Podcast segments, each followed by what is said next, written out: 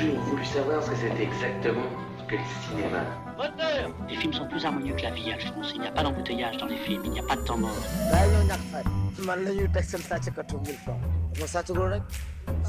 Tous les cinémas du monde. Tous les cinémas du monde. Elisabeth Lequerret, Sophie Torlotin.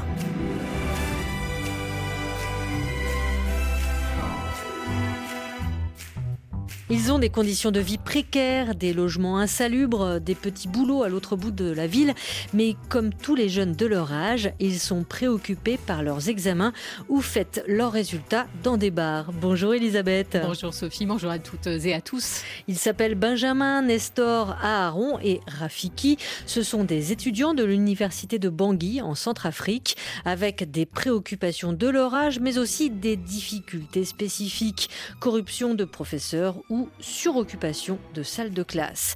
Le documentaire Nous étudiants a déjà fait le tour des festivals du monde entier, à commencer par celui de Berlin en février 2022. C'est le premier long métrage d'un réalisateur prometteur, Rafiki Fariala, qui vient nous en parler longuement ce samedi.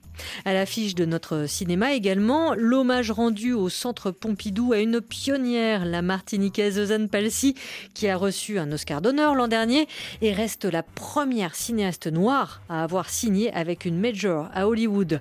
La Côte d'Ivoire qui veut développer sa filière audiovisuelle et cinématographique. Et puis, bien sûr, votre journal du cinéma, Elisabeth.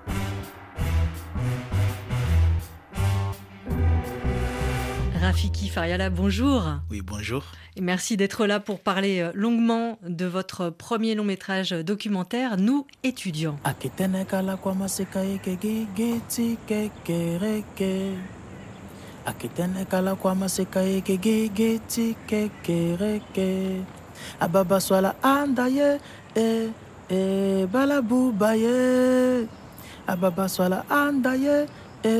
Ababa swala andaye e e balabubaye ababa swala andaye e e balakangaye amaseka manda mbetiti gwena dawa baba kanga lege. Nilala so maseka baba goti sara kwati bubangere Rafiki Fariala, votre film commence euh, avec du son, le, le son de la, la ville sur euh, fond noir, le- et puis un autoportrait. Euh, Le net se fait et en fait c'est vous que l'on voit euh, chanter une mélopée sur la, la, quoi, la difficulté de la vie d'étudiant. C'est ça? Tout à fait. L'image et le film commence par moi qui est en train de régler euh, l'image de ma caméra. Je zoome sur euh, mon œil et après on découvre mon visage et cette voix off chantée qui parle de la place des de, de jeunes centrafricains vis-à-vis des, anciens qui sont là. Qu'est-ce qu'ils doivent faire concrètement? Les anciens qui occupent des places. Exactement et qui ne veulent pas partir et accompagner cette jeunesse. C'est vrai que dans la chanson, la chanson est très directe en disant que vous devez euh, dégager. Les, c'est c'est maintenant la jeunesse qui doit prendre le, le relais. Mais l'idée de la chanson, c'est de, de, de dire qu'on doit nous accompagner, nous la jeunesse, à nous former, à nous donner l'opportunité, la possibilité de pouvoir aussi siéger. Ce sera la seule fois que l'on vous verra face caméra, Rafiki Fariala, dans le film. Après, il y a des moments où je me filme aussi. Par exemple, euh, quand il y a la délibération, je me filme avec mon téléphone, la licence dans la poche. Et dans la poche, ça c'est moi, toujours dans l'image. Et après, on me revoit, je vis dans le film à travers la voix off chantée et même vers la fin du film où on m'entend chanter euh, dans, le cœur là, où je siffle. Et eux, ils dit, Manabe. Je commence d'abord par ce petit bruit. Mais en manière générale, vous êtes derrière la caméra. Vous ne faites pas partie de cette. euh, Il il y a une, chez certains documentaristes qui se mettent tout le temps à l'image, en scène, pas vous.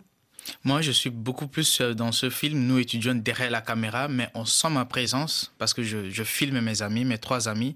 Du coup, je fais partie de ce groupe d'amis-là qui se filment. Ça se sent parce que euh, ils interviennent, ils parlent à la caméra, ils me parlent directement. Et euh, on me ressent aussi quand je chante. On reconnaît ma voix, parce que dès le début, c'est moi qui commence à chanter. Il y a des moments, je siffle, il y a des moments, je parle aussi avec eux, j'interviens. Il y a des moments, vraiment, Nestor me prend à partie direct. Là, on voit tout, on sent vraiment ma présence.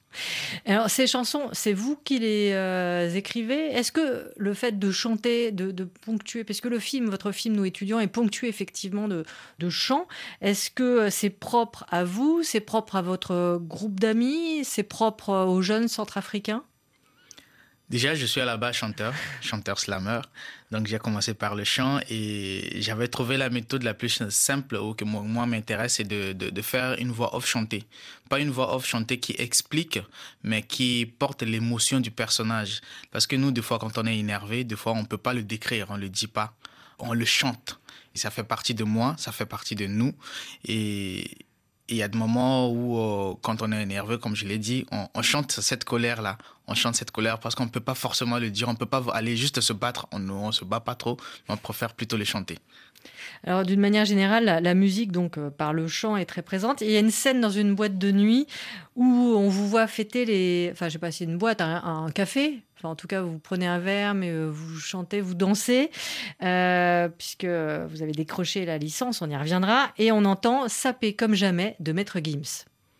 Tout à fait, c'est musique africaine. Bah, une musique, euh, c'est un artiste qui, euh, qui est aussi apprécié en Centrafrique.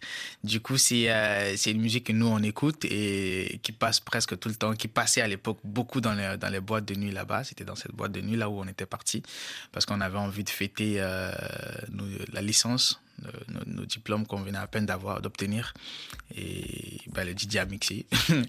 Ce sont des musiques qui se jouent dans les bars euh, comme tous les autres. On casse ta porte, c'est la Gestapo. Je vais te retrouver, me Colombo. Ça veut vendre des tonnes à la Gustavo. Un café sans sucre, j'en ai plein sur le dos. Et eh ouais, ma puce, là tu me Rambo. Ça va faire six ans qu'on met des combos. Je manie les mélos, voilà oui, voilà non. Tu te demandes si c'est pas un complot. Oh les mains, les sauf les mecs en bas les mains, les ça façon Aladdin. Oh les mains, oh les mains, oh sauf les mecs en bas les mains, bas les mains, bas les mains, ça roule façon Aladdin. Passe avant minuit, je vais te faire vivre un dream. Avance sur la piste, les yeux sont rivés sur toi, les habits qui brillent, tels les mille et une nuits. Paris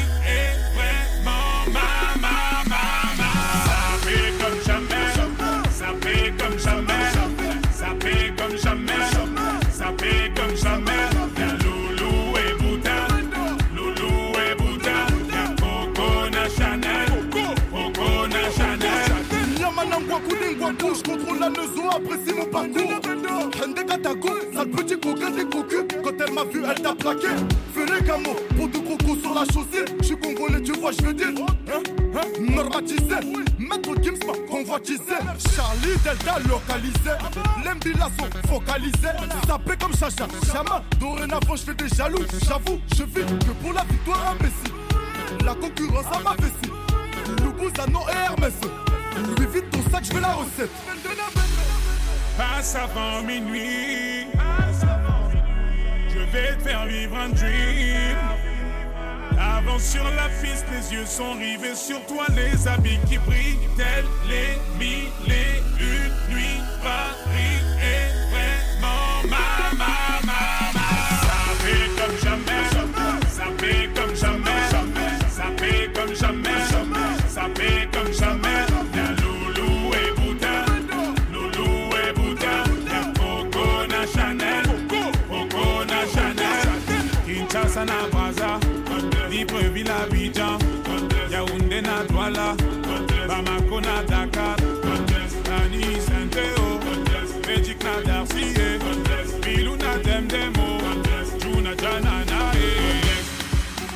Vous êtes bien sur RFI à l'écoute de tous les cinémas du monde. Nous sommes toujours en compagnie de Rafiki Fariala euh, qui vient présenter son premier long métrage, un documentaire intitulé Nous étudiants, dans lequel on entendait ce titre euh, de Maître Gims. Vous avez tourné à Bangui en 2019, c'est ça? Ou euh, un peu plus longtemps, un peu avant, un peu après?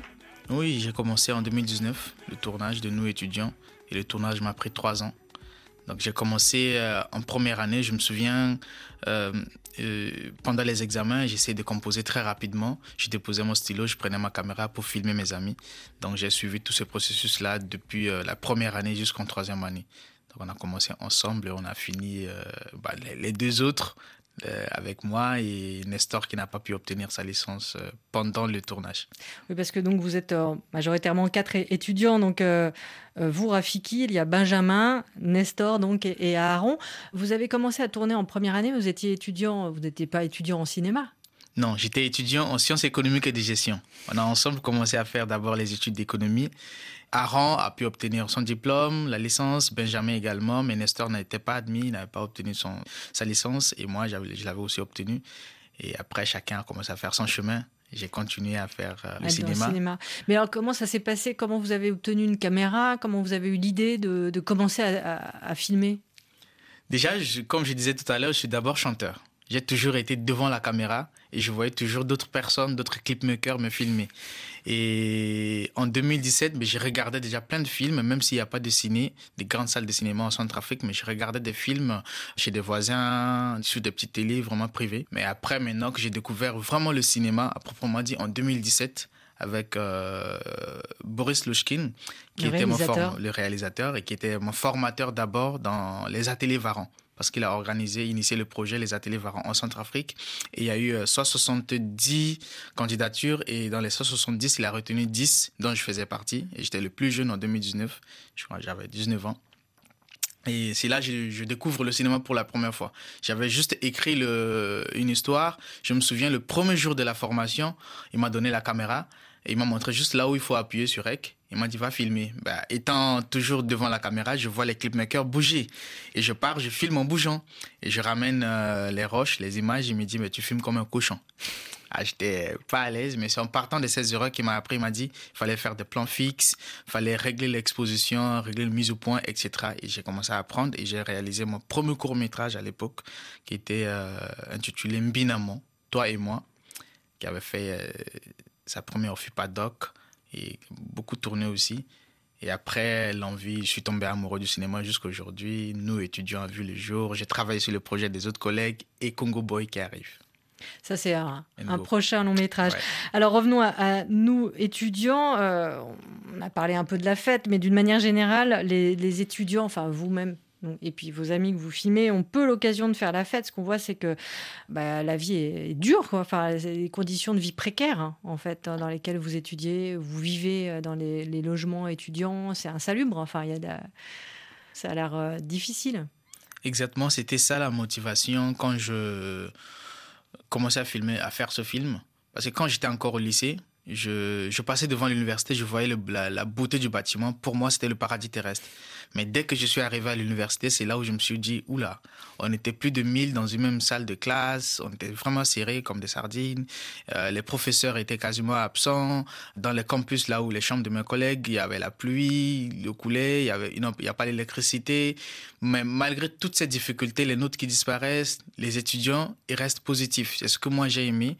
Et mes amis, tous les étudiants centrafricains, ils, restent, ils gardent espoir, ils se battent, ils vendent de, de, la farine de manioc, ils font des transferts de crédit au bord de la route, ils vendent des, des, des cahiers, des savons au marché pour pouvoir se payer les, supports de cours, pouvoir étudier. Donc ils ont toujours espoir et ils cherchent ils espèrent construire leur pays euh, d'ici demain. C'est ça ce qui m'a beaucoup intéressé parce que malgré toutes les difficultés, ils gardent espoir. Vous le disiez, Rafiki, les conditions d'études sont difficiles. Hein. Dès la première séquence, on voit euh, des étudiants se ruer, enfin à l'ouverture d'une salle, ils se ruent dans la salle. Et à un autre moment dans le film, il y a un de vos amis qui raconte qu'avec lui, vous Rafiki et lui, vous leviez à tour de rôle à 3 heures du matin pour garder des places dans la, dans la salle. Exactement, Aran. C'est dans, dans cette scène-là, quand il finit, euh, on finit euh, à la buvette, même on rentre, il chante Bangio, Akengango, la Bangui qui est très difficile. Où euh, moi, je, au, au, début, c'était moi, je me réveillais à 3 heures du matin et je venais euh, garder la place pour euh, Nestor et Aran. Et après, je ne pouvais pas toujours continuer. Et quand Aaron a commencé à habiter au campus, c'était maintenant Aaron qui se réveillait très tôt. Et pour venir, si tu arrives à l'université, ce qui est intéressant, c'est que si tu arrives à 7 heures du matin ou à 6 heures du matin de chez toi, tu vas avoir la dernière place. Alors que quand tu, il y a même des étudiants qui dorment en classe carrément. Donc tu viens très tôt vers 3 heures, tu mets un sac qui va te représenter et le temps peut-être tu veux sortir, peut-être prendre un café dehors, à l'extérieur, donc ton sac te représente. Et là, vers 3 heures, 6, 6 heures, quand tu vas arriver, tu vas voir que tous les gens ont déjà récupéré, il y a des, sacs, des cahiers, des trucs qui nous représentent dans la salle de classe. Et au fur et à mesure, Aaron maintenant, étant au campus, il a commencé à, à garder des places pour moi, pour Nestor, et c'est comme ça qu'on a pu étudier ensemble. Et c'est comme ça pour tous les cours. Ou alors ça dépend, il y a des, certains cours où les profs sont plus populaires, où l'enseignement est meilleur. Non, vraiment, c'est que il y a tellement la motivation des étudiants, au fait, ce qui fait qu'ils ne veulent pas rater les cours. Ils sont toujours là présents. Et on est très nombreux. Moi, je me souviens en première année, on était plus de 1000 on était plus de 1000 parce que en, en 2019 en faculté des sciences. Et ça, c'est que la fac des sciences économiques. Mais en fac des lettres, fac des droits, c'est encore compliqué. Il y a encore beaucoup de gens. Donc, euh, on était là, mais il y avait des étudiants même à l'extérieur des bâtiments qui prenaient cours à travers la fenêtre. Par exemple, il y a des, cours qu'il faut pas rater. Le cours d'économétrie, par exemple. Parce que nous, c'était l'économie. L'économétrie, si tu rates, ou les cours de maths, ben, tu vas pas comprendre. Donc, il fallait être là. Et du coup, euh, si tu viens pas très tôt, tu vas pas avoir la place. C'était un peu compliqué, on était euh, serré, mais on, on voulait euh, coûte que coûte pouvoir étudier pour pouvoir avoir un autre diplôme et travailler dans la fonction publique comme rêvent nos, nos différents parents. Et quand vous posez la question des débouchés ou d'un possible développement de la République centrafricaine, voici ce que vous dit un professeur. Qu'est-ce que nous devons faire en tant qu'étudiants pour rendre efficace l'économie de la RCA Vous devez avoir l'esprit d'initiative. Vous devez initier Sinon, vous allez passer 5 ans. Je ne souhaite pas. Je ne suis pas en train de vous maudire. Hein? Si vous n'avez pas cet esprit d'initiative, après votre licence, vous allez rester là, poireauter, poireauter, poireauter. Qui parmi vous sera prêt ou prête à prendre sa licence ou son master pour aller cultiver. Euh, alors vraiment, là, ce, professeur, il a l'air très charismatique. En tout cas, il, galvanise un peu les étudiants, mais il dit, voilà, euh, prenez votre destin en main. Oui. Il dit, euh, qui d'entre vous, après sa licence, d'aller faire du chant travailler dans le champ ou bien vous allez juste là rester croiser les bras attendre l'état attendre l'état. Parce que on avait à un moment donné cette habitude de dire que on va étudier on va travailler après on va attendre l'état doit nous donner du travail. Parce que l'état on accuse toujours on dit l'état doit donner le travail l'état doit tout nous donner. Mais euh, dans le cours il nous poussait en nous disant le prof que il faut pas juste attendre l'état. Parce que déjà l'état n'arrive pas à se gérer. Il n'arrive pas déjà à subvenir à d'autres besoins. Donc il faudrait qu'on commence à faire des choses qu'on commence à entreprendre il nous pousse à, faire l'agriculture, à aller faire cultiver le champ. Et nous, on se disait non, faire le champ, l'agriculture, c'est non, c'est pour les pauvres, c'est pour les nuls. Nous, on étudie, on peut pas, alors que c'est faux. Mais ce qui est bien, même dans le film, c'est un peu comme si c'était le professeur, il avait vu l'avenir. C'est ce qui est arrivé à Aaron après avoir obtenu sa licence, ses diplômes, mais il n'arrivait pas à trouver du travail. Du coup, il est reparti. Il a fait son champ. Il a 8 hectares de champs de manioc et de maïs. Il essaie de, de, de, travailler cela. Mais malheureusement, il n'y a pas les bonnes conditions parce qu'il pouvait toutefois, par exemple, industrialiser le système euh, pour euh, commercialiser la farine de manioc et autres pour pouvoir en vivre. Mais c'est compliqué encore. C'est resté encore vraiment très faible, cette, cette idéologie. Vos amis euh, dans, euh, dans le film, hein, euh, Rafiki Fariala, vos amis révèlent la corruption des professeurs. Enfin là, on parlait des professeurs voilà, qui galvanisent et qui vous poussent, mais il y a aussi des professeurs voilà, qui se font payer pour mettre de bonnes notes ou qui exercent leur pouvoir, qui abusent de jeunes filles. Ça, c'est toujours une réalité. Enfin, c'est une, voilà, une, une, réalité et c'est assez présent. C'est tout à fait une réalité déjà dénoncée par beaucoup, beaucoup de journalistes en Centrafrique, les journalistes au niveau national. Il y a des jeunes qui en parlent, qui ont dénoncé, qui ont parlé, et c'est c'est pas nouveau cette réalité. Et c'est jusqu'aujourd'hui, ça continue malgré que même le film est sorti. Mm. Euh, c'est une triste réalité qu'on dénonce, où on, veut que ça puisse changer les notes sexuellement transmissibles. Les filles sont vraiment celles qui subissent beaucoup, parce que du coup, quand, une fille arrive à, l'université et qu'elle est convoitée par un professeur, qu'elle refuse de sortir avec ce professeur, elle peut être punie, elle peut euh, abandonner les études. Et ce qui fait qu'on retrouve beaucoup de filles mères, et a certaines des filles, bon nombre de filles centrafricaines n'arrivent pas à poursuivre les études pour cette triste réalité. Et encore, les garçons, il suffit juste de s'approcher d'une fille à l'université de Bangui. Et si cette fille est convoitée par un professeur X et que ce professeur te voit ou te croise, ben, tu peux être puni, tu peux faire 5-10 ans dans une même classe. Alors donc, on le disait, Rafiki Fariala, dans Nous étudiants, vous, vous filmez euh, vos amis, ce qui vous permet aussi donc, de filmer aussi des, scènes intimes des dialogues entre euh, vos amis et leurs copines, euh, une douche partagée, par exemple, ou un, un, de vos amis qui demande à, à sa copine d'avorter. Ça, c'est. Voilà, évidemment, il y a une, une relation de confiance évidente qui permet de pouvoir, comme ça, capter ces moments. Tout à fait. Moi, au fait, avant que je ne puisse filmer, j'aime bien passer beaucoup de temps avec mes amis, mes personnages. Je passe beaucoup de temps avant que la caméra ne puisse venir on se connaît de telle sorte que je sais si, par exemple, on me dit Aaron, à 20h, où est-ce qu'il peut se trouver? S'il n'est pas dans sa chambre au campus, il peut se retrouver dans une salle de classe en train d'étudier, au bord de la route ou dans tel bois de nuit. Donc, on se connaît parfaitement, vice-versa. Eux-mêmes, ils connaissent aussi toute ma vie. Et dès que la caméra arrive, la caméra, c'est mon œil, c'est mon regard, c'est ma manière de le voir. Du coup, ils vont pas voir comme si c'était un appareil qui vient nous séparer il peut se parler librement. C'est comme ça que j'arrive, par exemple, j'ai arrivé, j'ai pu filmer dans Nous étudiants des scènes où on voit euh, euh, Aaron et sa copine en train de prendre la, douche devant moi, tranquillement. Ils m'ont fait, ils me font confiance, ils m'ont fait confiance, ils sont tranquilles. Ils me, ils me partagent tout. Benjamin qui me parle de sa copine qui, qui, vient d'avorter et qui sait pas comment, comment faire la copine qui est triste. Il n'avait pas, parce qu'il n'a pas l'argent, du coup, il sait pas comment l'accompagner. Nestor, je filme avec sa copine au campus, essaie de papoter. Est, on est devenus des complices.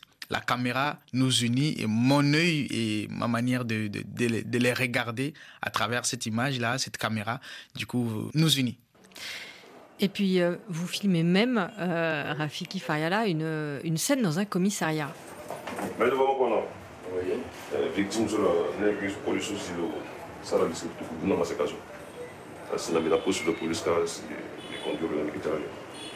oui monsieur. Wakando moduti ode mute na moto moto etenjanga oui disposé monsieur merci logi na ngu bala kunugu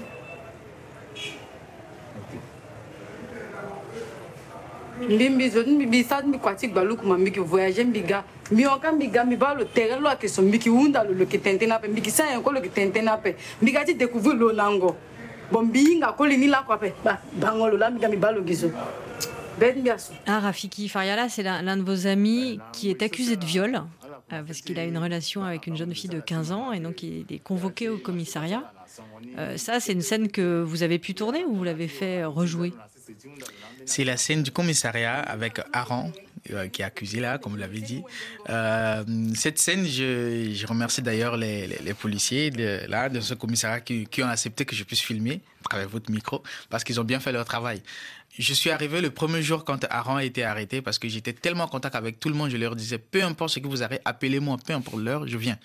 Il m'a appelé, je suis arrivé et on m'a interdit de filmer. On m'avait dit non, tu peux pas filmer automatiquement comme ça. J'ai dû m'expliquer et ils ont commencé la première partie de, de, de l'entretien. Il était arrêté et le lendemain, je suis revenu et là, j'ai obtenu l'autorisation et j'ai commencé à filmer la suite et je leur ai redemandé de, de filmer le début. Donc, qu'est-ce qui s'est passé alors Alors, Aaron, par exemple, euh, il, a, il, il, vivait avec sa copine, sa copine qui était encore mineure, et ce qui n'est pas normal, mais la fille, euh, euh, c'était avec son consentement. Elle aimait Aaron et il voulait sortir avec Aaron.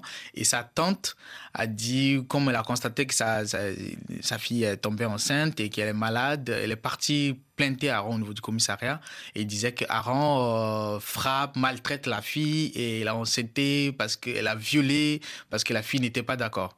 Euh, heureusement, arrivé au commissariat, la fille en, en train de dénoncer a dit non, j'aime bien mon copain et il ne m'a jamais maltraité et c'est même moi qui ai accepté parce que je l'aime, je veux sortir avec lui.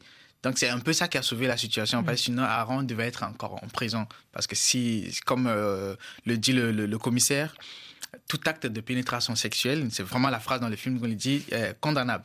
Donc c'est c'est pas possible si c'est du viol.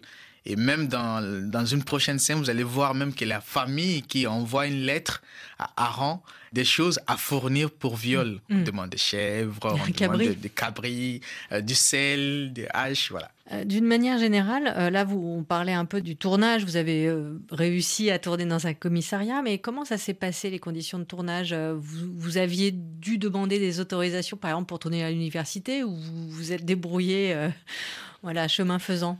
Je me souviens, c'est- c'était quasiment impossible de filmer à l'université de Bang- de Bangui. C'était pas facile. J'ai passé trois mois avant d'obtenir l'autorisation de tournage. J'ai essayé de parler juste du projet à mes amis. Et c'est avec mes amis au fur et à mesure que j'essaie de construire le projet.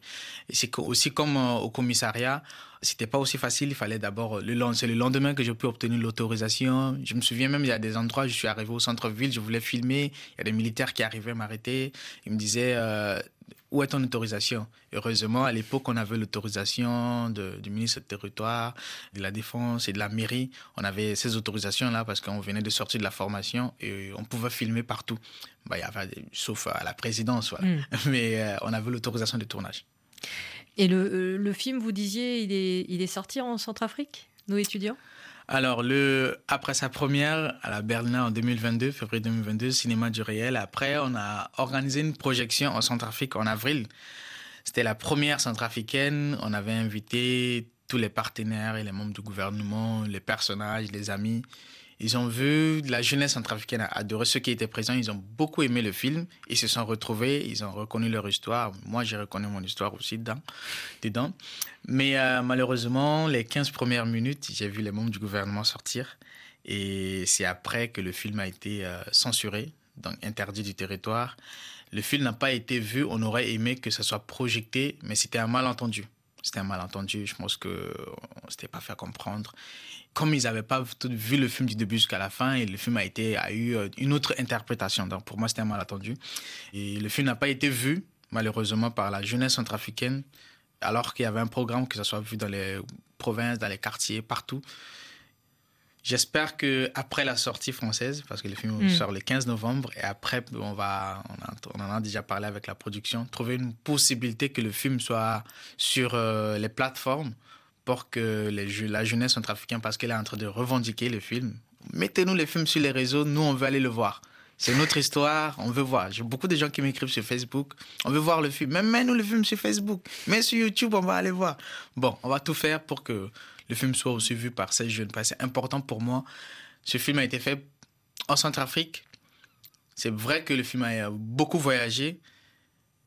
Il a toujours eu de bons retours dans des pays africains, au Sénégal, au Congo, au Cameroun. Partout, le film est passé. D'abord en Afrique.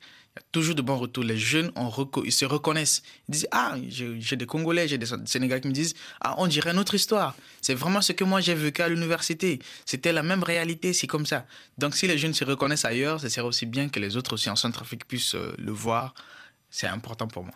J'imagine qu'il y a aussi une, forme de fierté, parce que, comme vous le disiez, Rafiki Fariala, euh, Nous étudiants a été euh, projeté à, à la Berlinale, donc l'un des plus grands festivals euh, du cinéma en 2022. C'était la première fois qu'un film centrafricain était euh, montré dans un grand festival depuis, je crois, le, le Silence de la forêt de Didier Winangare et Basek Bakobio, euh, qui avait été projeté à la quinzaine hein, des cinéastes de Cannes en 2003.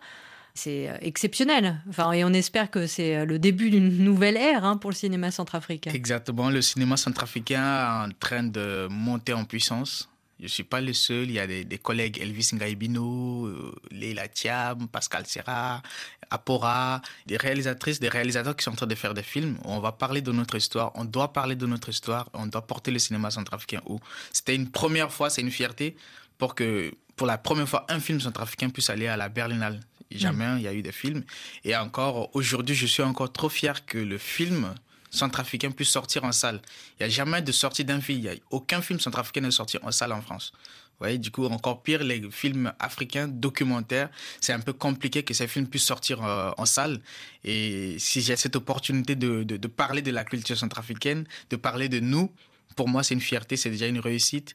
Et je compte continuer à faire du cinéma pour qu'on puisse aussi euh, parler de nous différemment. Parce qu'il n'y a pas que la guerre chez nous. Ouais, voilà. Justement, à la fin du film, Rafiki, vous montrez euh, comme un pacte amical hein, la, la, promesse de rester en contact avec, euh, avec Benjamin, Nestor, Aaron. Et vous, Rafiki, vous formez le vœu de, de faire des films et de voyager. Promesse Exact. tenue? Exactement. Ben, il y a une chose que je tiens, J'ai dit, euh, je vais faire des films, je vais parcourir le monde, mais malheureusement, ça c'était euh, le rêve euh, de, tout jeune, tout enfant. Il a envie de beaucoup voyager, mais j'ai beaucoup voyagé avec le film. Je pense que je suis un peu fatigué.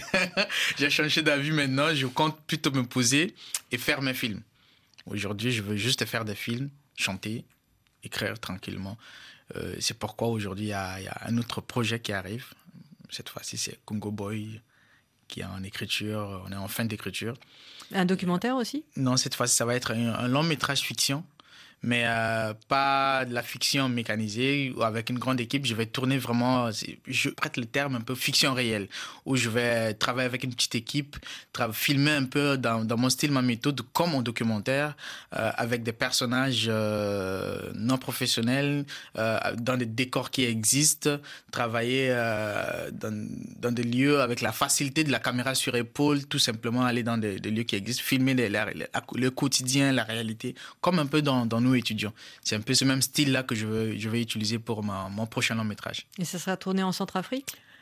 Le film doit être tourné en Centrafrique, mais on doit, faire, on doit attendre l'autorisation mmh. des, des, des, autorités. Mais euh, moi, je veux tourner en Centrafrique mon film parce que c'est un film centrafricain. Et ce sera mieux, ce sera beaucoup mieux si on tourne en Centrafrique parce que ce sera toujours un autre plus pour parler de notre culture encore en grand parce que le projet il va être beaucoup mieux. Je ne vais pas comparer les projets. Ces deux, ce sont toujours mes enfants, ce sont mes deux enfants, mais euh, je vais encore pousser parce que j'ai envie de, grandir. Tout enfant a envie de grandir. On a fait nous étudiants qui a été à la Berlinale, qui a eu beaucoup de, prix par, partout dans le monde. Pourquoi pas le prochain puisse aussi euh, encore euh, être de meilleure qualité Parce que là, nous étudiants, on avait juste travaillé avec une petite caméra et un, collègue, un binôme qui faisait du son. Mais cette fois-ci, encore avec de, meilleures conditions de travail, de meilleures caméras. Peut-être une caméra RAID, euh, deux ingénieurs de son différents avec des, des perches, deux perches, je voulais dire.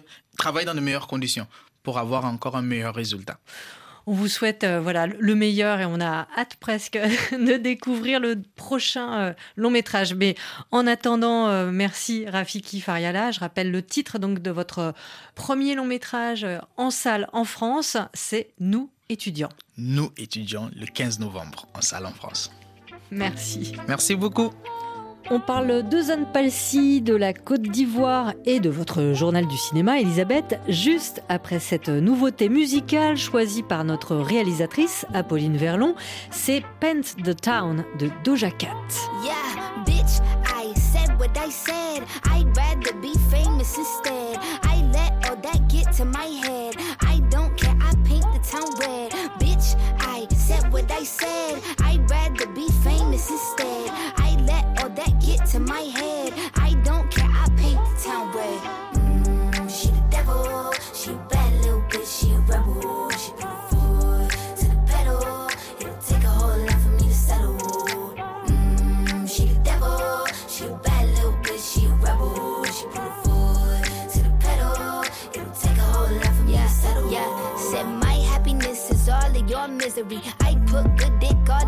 Kidneys. This small gel don't come with no jealousy. My illness don't come with no remedy. I am so much fun without Hennessy. They just want my love and my energy. Without penalties. Bitch, I'm in your shit if you suffer me. I'm going to glow up one more time, trust me. I have magical foresight. You gon' see me sleeping in courtside. You gon' see me eating ten more times, ugh. You can't take that bitch nowhere, ugh. I look better with no hair, ugh. Ain't no sign I can't smoke here, ugh. Yeah. Give me the chance and I'll Yeah. go there. Bitch, I said what I said. I'd rather be famous instead. I let all that get to my head. Town. Bitch, I said what I said. I'd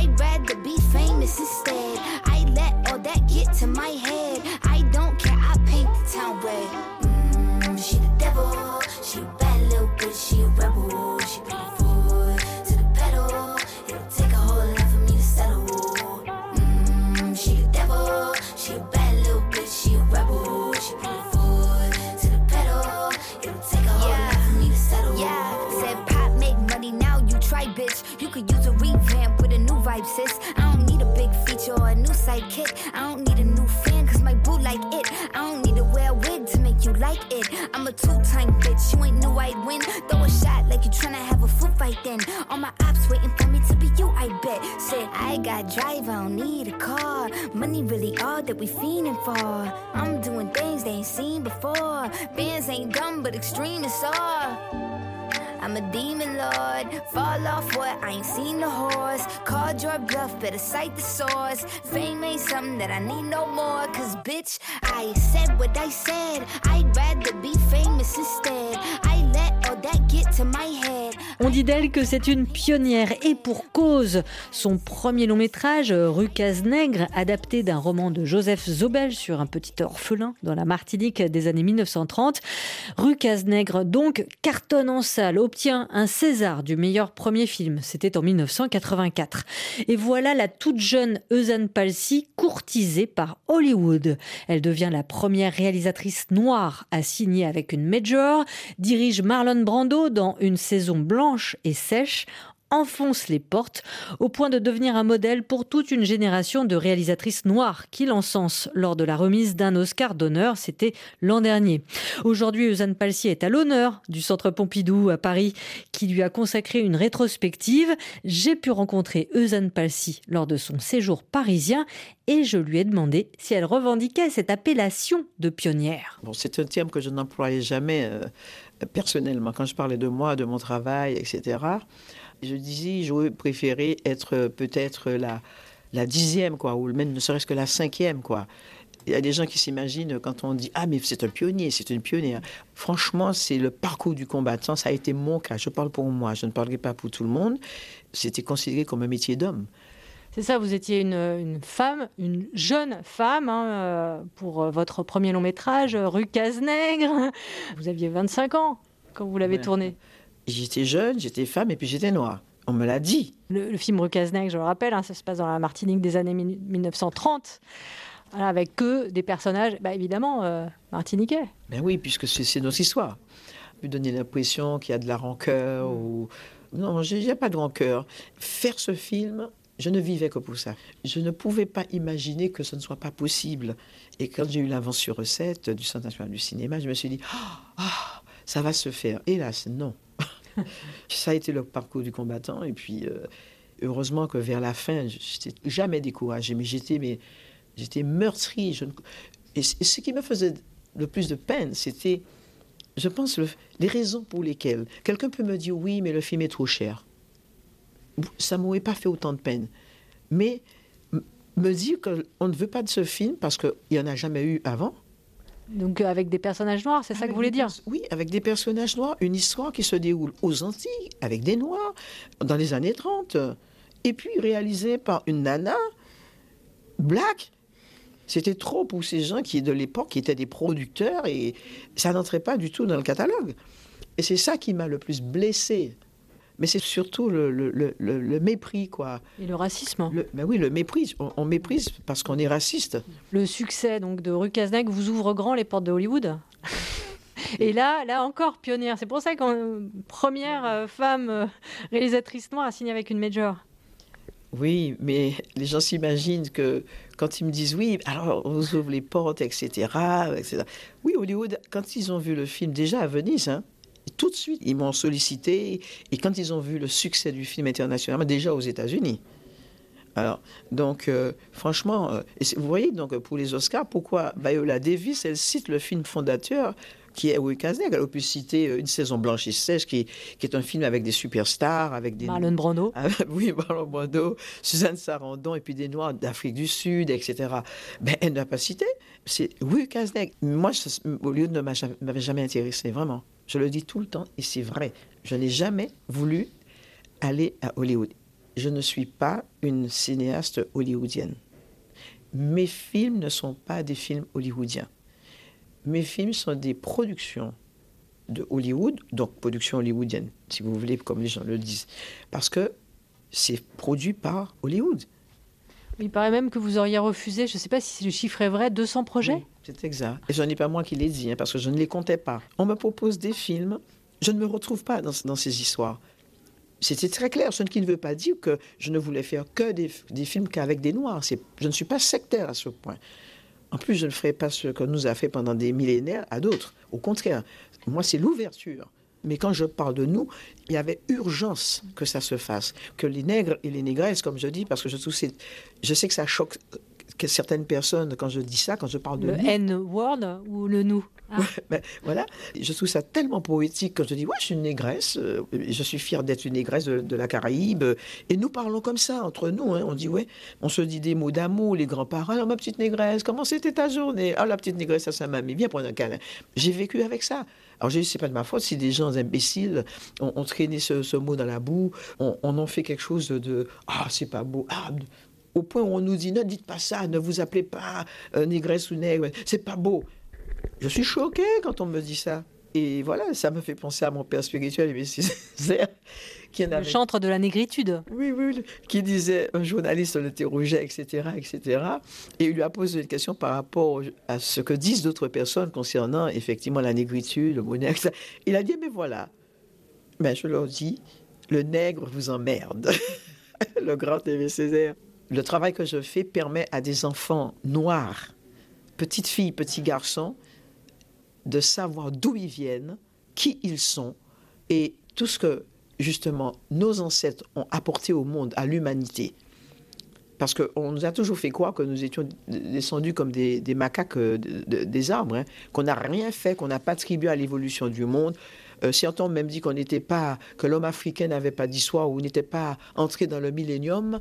Nicolas Sarkozy, non, à Dakar, qui avait dit l'homme africain n'est pas entré dans l'histoire. Voilà. C'est une honte de dire ça. C'est horrible. Qu'est-ce que ça veut dire? Alors que, d'après ce qu'on dit, hein, les premiers hommes étaient des nègres, c'était des noirs. Alors, on parle de Lucie, on parle de bien d'autres. Alors, c'est quand même, il faut être inculte, totalement inculte, pour pouvoir dire une chose aussi bête. J'ai vu, est-ce que c'est le cas que vous avez donc parmi vos prochains projets peut-être, en tout cas vos, vos envies de film, une fresque africaine, c'est vrai? Je l'ai depuis longtemps. Bon, j'ai tourné en Afrique, hein, au Niger. Après Wikaznek, j'ai fait un, un court métrage qui faisait partie d'un long métrage de euh, construit de court métrage avec des, réalisateurs de différents pays. Et c'était donc euh, sur les conditions euh, de l'enfant. C'était les droits de l'enfant. Voilà. C'est l'UNICEF qui avait passé cette commande. Et donc, ils m'ont appelé. Et j'ai tourné au Niger. C'était juste après Wikaznek.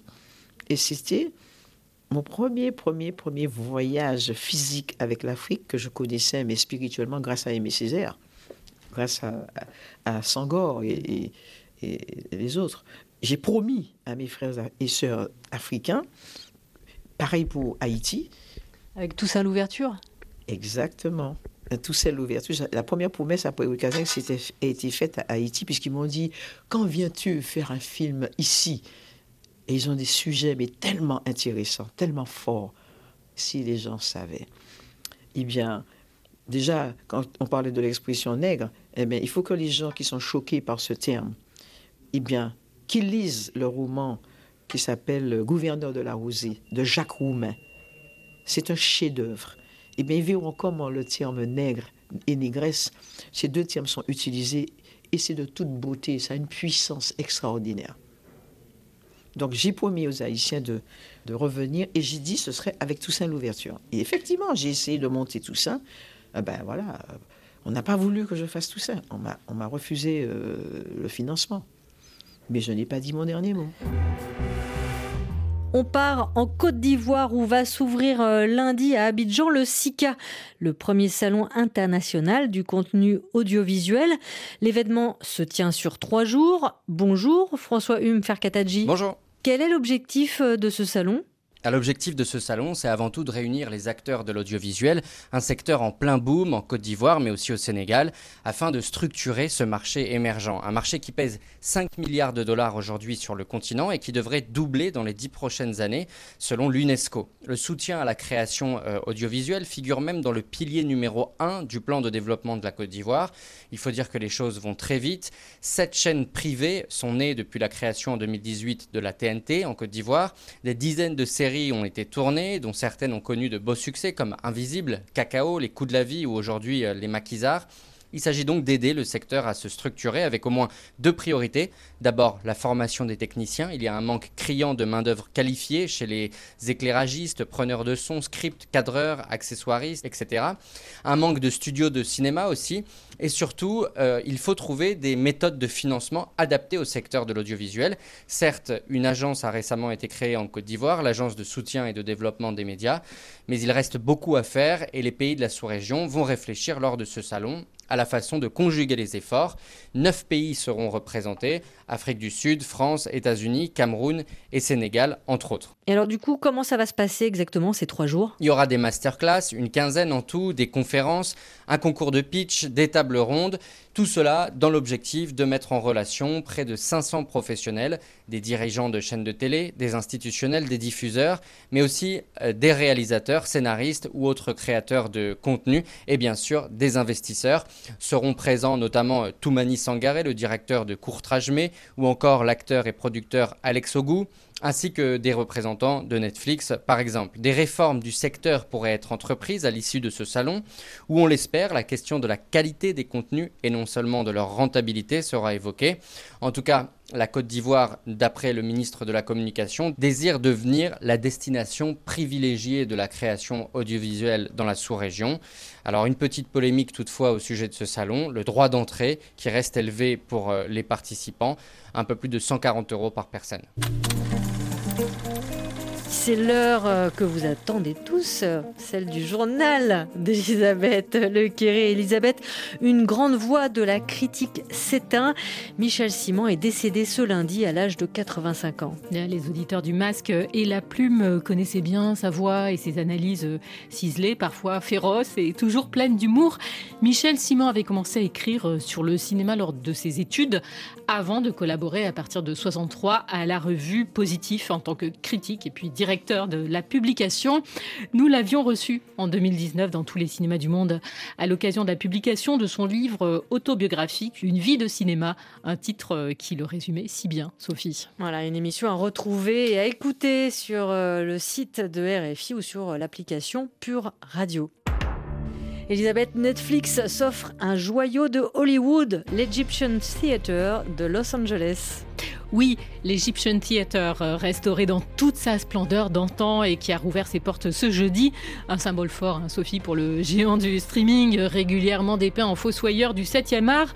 Alors, cette salle euh, historique, hein, ouverte en 1922 avec la première du Romain des Bois de Douglas Fairbanks, va donc désormais projeter euh, des classiques le week-end, comme Laurence d'Arabie et des films Netflix. La semaine, par exemple, de Killer de David Fincher, qui d'ailleurs cartonne en ce moment même euh, sur la plateforme. La lecture d'un livre peut changer le cours d'une vie. C'est pour ça qu'il est capital de rencontrer ses maîtres le plus tôt possible, quand l'esprit se ferme. Quand le cinéma est boosté par les réseaux sociaux, le consentement fait salle pleine grâce euh, au buzz sur TikTok. Près de 500 000 entrées. Ce n'est pas fini, Sophie. Le consentement, c'est l'adaptation du best-seller autobiographique euh, de Vanessa Springora, décrivant euh, l'emprise de l'écrivain Gabriel Masneff sur une adolescente de 14 ans. Donc, dans le livre, évidemment, Vanessa Springora. Au cinéma, Kim Higelin.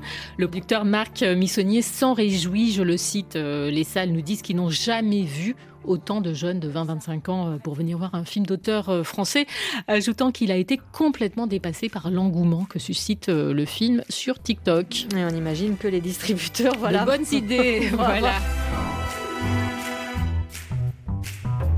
Tous les cinémas du monde, c'est fini pour aujourd'hui. Au micro, Elisabeth Lequéré et Sophie Torlotin à la réalisation Apolline Verlon. Rendez-vous samedi prochain, même heure, même cinéma. Nous serons en compagnie du chanteur, plasticien et désormais réalisateur Balogi, dont augure l'impressionnant premier long métrage sort en salle en France.